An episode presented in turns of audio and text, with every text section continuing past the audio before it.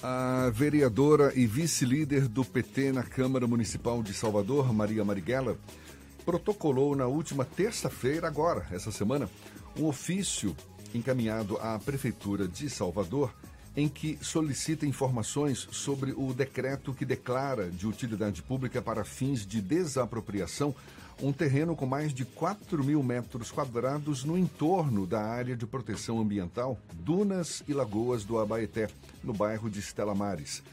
A vereadora vem manifestando preocupação com esse território. Sobre esse e outros assuntos, a gente conversa com a própria, a vereadora Maria Marighella, do PT, nossa convidada aqui no Issa Bahia. Um prazer tê-la aqui conosco. Muito obrigado por aceitar nosso convite. Bom dia, vereadora. Bom dia, bom dia a todas, a todos os ouvintes, as ouvintes. Uma alegria estar aqui com vocês. Jefferson, muito obrigada, bom dia. Que preocupação é essa? Que informações são essas que estão sendo solicitadas a propósito desse decreto que declara de utilidade pública um terreno ali na área de proteção ambiental Dunas e Lagoas do Abaeté, vereadora? Sim, olha, nós estamos, estamos já tem um tempo muito preocupados, preocupadas com a situação daquele território, não só daquele território, mas de muitos territórios da cidade de Salvador, que nos chamam a atenção, nos preocupam pelo vazio é, de informações sobre projetos e tentativas de urbanização nesses lugares, sem que isso seja debatido com a sociedade, sem que estejam claros é, os princípios, o, aquilo que vai nortear o projeto de desenvolvimento, reurbanização, etc. Então, acho que primeiro a gente precisa falar que o Abaeté, todo aquele território do Abaeté, é um território em disputa. Eu queria falar um pouco da lagoa, do, da lagoa propriamente, antes de chegar nesse terreno. E em disputa por quem? Bom, a gente está falando de disputa, é, veja, das, do modelo de cidade. Acho que a gente não pode colocar um ator exatamente. Nós estamos disputando um modelo de cidade. Nós queremos uma cidade privatizada, com donos, é, com projetos que a gente não conhece, com um modelo de desenvolvimento, por exemplo, para os carros. É, ou nós queremos um modelo de cidade compartilhado, público, que proteja o seu patrimônio natural, que proteja seu patrimônio cultural, que entenda o seu patrimônio é, para todas as pessoas, que preserve a sua memória. Ou a gente quer uma cidade que vai ser sistematicamente privatizada, é, colocada para empreendimentos imobiliários, para o desenvolvimento viário, em detrimento do transporte é, outro tipo de transporte, transportes alternativos. Então, é disso que a gente está falando. A gente... Pega-se um caso como esse, da área de proteção ambiental Dunas e Lagoas do Abaeté, em que não tem havido uma discussão sobre isso. Nós não temos discussão sobre praticamente nada na cidade de Salvador. Então a gente vive um momento do Brasil, eu queria colocar o exemplo de Salvador no contexto do Brasil. Nós vivemos um, um, um momento da história do nosso país em que o governo federal, lá quando ele assume em 2019, ele interdita quase 70 conselhos de participação. Nós hoje não temos mais praticamente espaços de participação civil a respeito. O Conselho das Cidades, vereadora. Pois é, o Conselho das Cidades. Cadê os conselhos da, da cidade? Cadê os conselhos sobre todos Nenhum os. existe mais. Não tem funcionado, não tem funcionamento. Agora, recentemente, é, no, no, na questão do carnaval, vocês viram que recentemente Sim. havia uma ideia de mudar o circuito da Barra para a Boca do Rio. Para a Boca do Rio. A gente não, não viu discussão, a gente não viu se isso foi debatido no CONCAR, a gente não viu o Conselho Municipal de Políticas Culturais sendo chamados para debater. Nós não vimos artistas, realizadores, é, aqueles que estão diretamente ligados à história, à memória e à feitura do carnaval serem convidados. Mas eu queria voltar um pouco à, à questão do Abaeté para a gente não. Porque eu comecei explicando que é um, um cenário que a gente precisa prestar muita atenção. O Abaeté, eu queria falar do Abaeté, Lagoa, tá? Então, Lagoa, Duna. É, aquele território ali é um território singular na sua dimensão natural, quando a gente fala de patrimônio natural, cultural, de histórico, ele é um patrimônio singular da, da nossa história. Ele tem uma característica única né, na, na, na sua paisagem, que é lagoa, duna e restinga. Isso por si só já seria um tesouro, uma riqueza, digamos, do imaginário de Salvador. O Aberto é conhecido nacionalmente, nacionalmente, não só pela singularidade da sua paisagem, única, mas também porque foi cantado em prosa, verso, por nossos poetas. E, portanto, já seria, sem que a gente fizesse absolutamente nada, de grande valor, valor na, para a natureza, para a preservação, é, para um turismo, por exemplo, Salvador não tem uma dimensão de turismo natural, ecológico, embora tenha capacidade. Então a gente tem é, esse tesouro, essa riqueza, essa dimensão que envolve ainda sua cultura, sua memória, sua dimensão de cultura popular.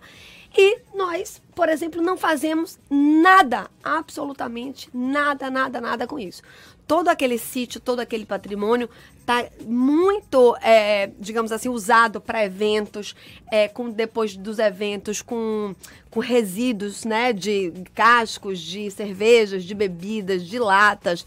É, a gente tem pouquíssimo investimento na preservação, nos cuidados é, e, e, no uso né, daquele território. Paralelo. Então, isso já seria para mim um sinal de que a gente não entende o patrimônio é, natural, cultural, é, para a sua população na sua dimensão mais ampliada. Então, paralelo a isso, né, diz que eu digo um modelo em disputa, um território em disputa, um modelo de cidade em disputa, a Prefeitura de Salvador vem desde 2014 desapropriando, primeiro desafetando, né? Para quem não sabe, para os ouvintes, as ouvintes, os terrenos de Salvador, eles são afetados, ou seja, eles têm designação. É, então, alguns são para construção de escola, para áreas verdes, enfim. Tem, então, a prefeitura precisa desafetar, ou seja, retirar o, o uso previsto ali daqueles terrenos para poder vender. Desde 2014, a Prefeitura de Salvador vem desafetando áreas, terrenos públicos, terrenos nossos, terrenos que pertencem a todos. E isso aconteceu em 2014, depois em 2017 e no ano passado também uma aprovação em terrenos que falam desse território. Fala de Itapuã e Estela Mares, inclusive foi desafetado um terreno que seria para fazer escola. Aquele território, por exemplo, Estela Mares é uma, um bairro de Salvador que não tem escola pública. E nós pedimos à época informações qual era a demanda de vagas, por exemplo, em escolas públicas, muitas coisas assim. Esses terrenos foram desafetados, foram vendidos, eles foram muito, gente, anunciados em jornais de grande circulação é, de, de centros, né? Como Brasília, como São Paulo, como se a, a Prefeitura de Salvador fosse uma corretora de imóveis. A Prefeitura atuando como corretora, vendendo terrenos desafetados fora, atraindo então o mercado imobiliário, fazendo especulação imobiliária em terrenos nossos. Muitos desses, né, na, é, na hora de fazer o leilão, nós conseguimos que fosse suspenso. Inclusive, um desses leilões, um desses terrenos, estavam pertíssimo de uma área de mangue, ali no Passa Vaca, que é um remanescente de mangue, quase único também em Salvador. Isso nós estamos falando desse conjunto de assédios. Mais próximo é, a gente um dia acordou com a notícia de que ali, o, o ali perto de uma duna, aí já é, mais perto de Itapuã, a gente acordou com a notícia de que haveria um projeto de reurbanização, de requalificação urbanística, numa área de duna que acordou com o nome de Monte Santo, né? Então, o que a gente está falando de disputa é uma tentativa de incidir num território com e aí nós estamos acreditando com uma dimensão de urbanização para especulação imobiliária, para produção de condomínio. É, esse, a despeito de que a gente tenha pedido projetos, a gente tenha pedido análise né, desses, desses projetos para verificar o projeto Monte Santo de reurbanização e requalificação urbanística numa área de Parece duna. já está rolando ali a verticalização, né? A verticalização, já a Estão rolando espigões ali, onde antigamente tinha aquela praça que o Carlos Bastos fez ali perto do antigo Hotel Quatro Rodas, já hoje contra a bandeira. Mas estão subindo vários espigões ali. Exatamente. Então isso é preocupante sem o, é isso que eu estou dizendo, sem a devida participação. Vereadora, a senhora alega essa dificuldade de acesso às informações que esclareçam, não é? Iniciativas como essas, como essa da prefeitura. Que leitura a senhora faz dessa postura da prefeitura de, segundo a senhora, dificultar uh, o, a interlocução, o diálogo sobre temas de tanta relevância como esses de áreas não é, de preservação ambiental, de utilidade pública? É, por que, que tem havido essa dificuldade na sua avaliação? Eu não tenho dúvida alguma que hoje o que está tá colocado na vida política, na vida pública, na vida em sociedade é a retirada do espaço de participação para o benefício de grupos e um modelo de desenvolvimento que se organiza dentro de grupos fechados e de poucas pessoas. Eu acho que nós estamos perdendo é, a, a dimensão pública da coisa pública. Nós estamos é, relegando, deixando que gestores, e aí sem fazer juízo de valor de quais sejam, a, colocando para gestores a dimensão da política como tutela e não como emancipação. Nós, como sociedade, eu falo de Salvador, mas não só Salvador, nós, como sociedade, estamos abrindo mão do espaço. Mas aí a senhora está me dizendo também que a Câmara está abrindo mão?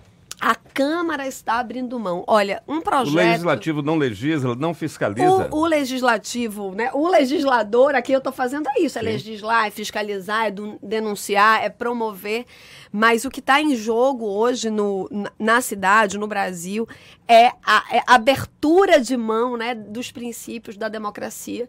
E eu diria, por exemplo, que a, Câmara, essa pergunta, né? A, a, Câmara também abriu mão. A Câmara Municipal de Salvador, com voto de, apenas da bancada de oposição, que hoje nós somos oito, né? Oito vereadores e vereadoras na oposição, apenas com o nosso voto contrário, Salvador aprovou um projeto que chama PIX, que é o Plano integrado de concessões de Salvador, um, um, um projeto que nós debatemos imensamente. Eu não consigo evitar o trocadilho, isso é um, um tipo um pix. pois passa é, rapidinho. Passa assim. rapidinho. É, foi o que a gente denunciou no ano passado. Foi o que a gente colocou, mas é exatamente isso. A Câmara de Salvador, em sua maioria, né, com os votos contrários, com as nossas, não só com os votos contrários, mas com a denúncia, com, a, com o debate que nós fizemos, com é, a denúncia que fizemos, é, aprovou um, esse plano integrado de concessões de Salvador, que permite à Prefeitura de Salvador é, construir, é, conceber qualquer parceria público-privada sem que isso passe de novo pela Câmara. Ora, a bancada de oposição não é contra é, parceria público-privada, nós sabemos que em algumas situações, alguns casos, as parcerias são importantes para a gestão, melhoram a qualidade do serviço, mas isso não pode ser algo que a gente é, dê para o executivo sem que isso retome né, na, na dimensão que o parlamento tem de representar a sociedade, os interesses do povo e da sociedade.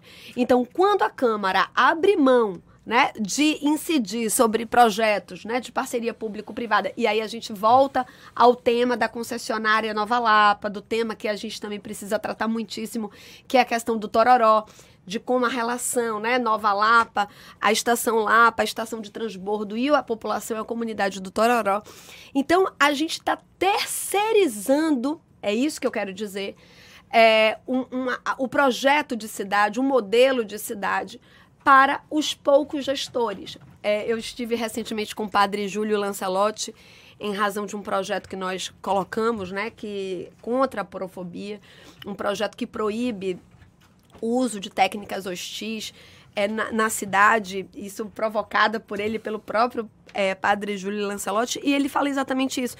Maria, nós estamos vivendo uma experiência política de tutela e não de emancipação. E nós precisamos falar que Salvador integra essa dimensão de tutela da coisa pública.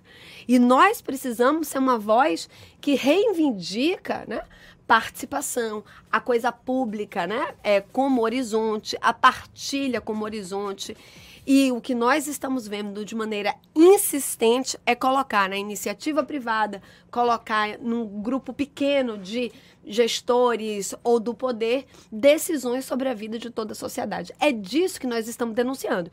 E essa esse projeto, né, essa, na verdade, esse ofício que nós fizemos à prefeitura é porque nós queremos conhecer justamente isso. A prefeitura, é, via decreto, é, desapropria um terreno perto, muito próximo né, de uma região de dunas, dentro de uma zona de proteção ambiental, para a construção de um projeto uma obra viária e que nós temos, achamos que pode ter impacto ambiental, então nós estamos procurando saber que projeto é esse, com quem esse projeto está sendo debatido, com que finalidade, com que objetivo, se tem licença ambiental. E a resposta é? Não tivemos ainda. Então, estar aqui é dar voz, é fazer com que a cidade conheça e que a cidade também reivindique, porque muitas vezes o que acontece é que surge uma obra como inúmeras, a exemplo do que está acontecendo também no Rio Vermelho. Eu já falei do Tororó, falei das desafetações, falei dos leilões,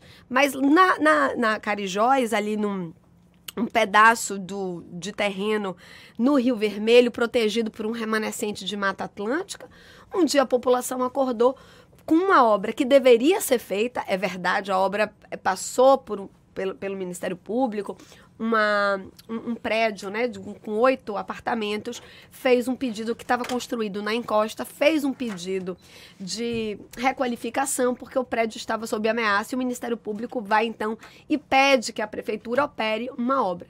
Só que a, a população acordou com tudo tamponado e esse remanescente de Mata Atlântica sendo devastado, sem que nós conhecêssemos o projeto. É isso que eu estou dizendo. O fato de precisar fazer uma obra o fato de precisar é, incidir sobre um determinado território não faz com que a sua população geral, mas também aqueles atores diretamente ligados e impactados, não sejam consultados, não possam. O que, é que acontece nessas licitações? Normalmente são licitações de menor preço. A gente sabe que a gente precisa preservar o erário público. Acontece que não é só isso. Muitas vezes, é, em remanescente de mangue, em remanescente de Mata Atlântica, em zona de águas, de rios, é, nós precisamos ter outro tipo de comportamento e é coloca... esse comportamento que a gente não enxerga. A senhora se coloca à disposição para debater o tema. Foi solicitada essas informações, foram solicitadas à prefeitura. Até agora não teve resposta, mas para a gente encerrar, a sua expectativa é de que nesses próximos dias o assunto ganhe uma importância maior na própria Câmara ou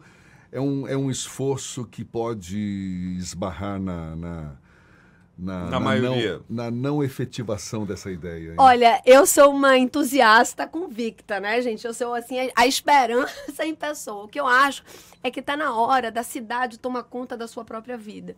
Estar aqui, conversar, estar na Câmara. Eu não estaria, eu acho que eu jamais me colocaria para um cargo eletivo se nós é, se não fosse para justamente abrir os espaços da Câmara, as portas, as janelas, abrir literalmente os espaços da Câmara para a cidade. Quando nós resolvemos ocupar a política, é dizer venham, ocupem, porque ocupar a política é ocupar a vida pública, a vida em sociedade.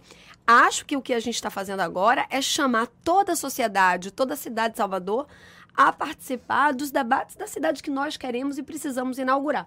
Então, tenho expectativa que a, que a prefeitura responda. Não tem sido assim. A, a prefeitura tem, faz uma tentativa de responder nos gabinetes, é, de maneira ali, ou então o gestor vai à Câmara de maneira muito protocolar, sem convidar os atores mais diretamente envolvidos e impactados pelas obras ou pelos projetos. E o que nós precisamos é ter insistência e dizer a cidade de Salvador é nossa, nós precisamos reivindicar aquilo que é público e precisamos insistir em informações, em participação, e esse me parece um processo mais longo, complexo, mas de que nós não abriremos mão. Vereadora Maria Marighella, que é vice-líder do PT na Câmara Municipal de Salvador, muito obrigado pelos seus esclarecimentos aí, pela disponibilidade, atenção dada aos nossos ouvintes. Bom dia e até uma próxima. Obrigada, bom dia, bom dia. Agora são 7h51, a gente volta já.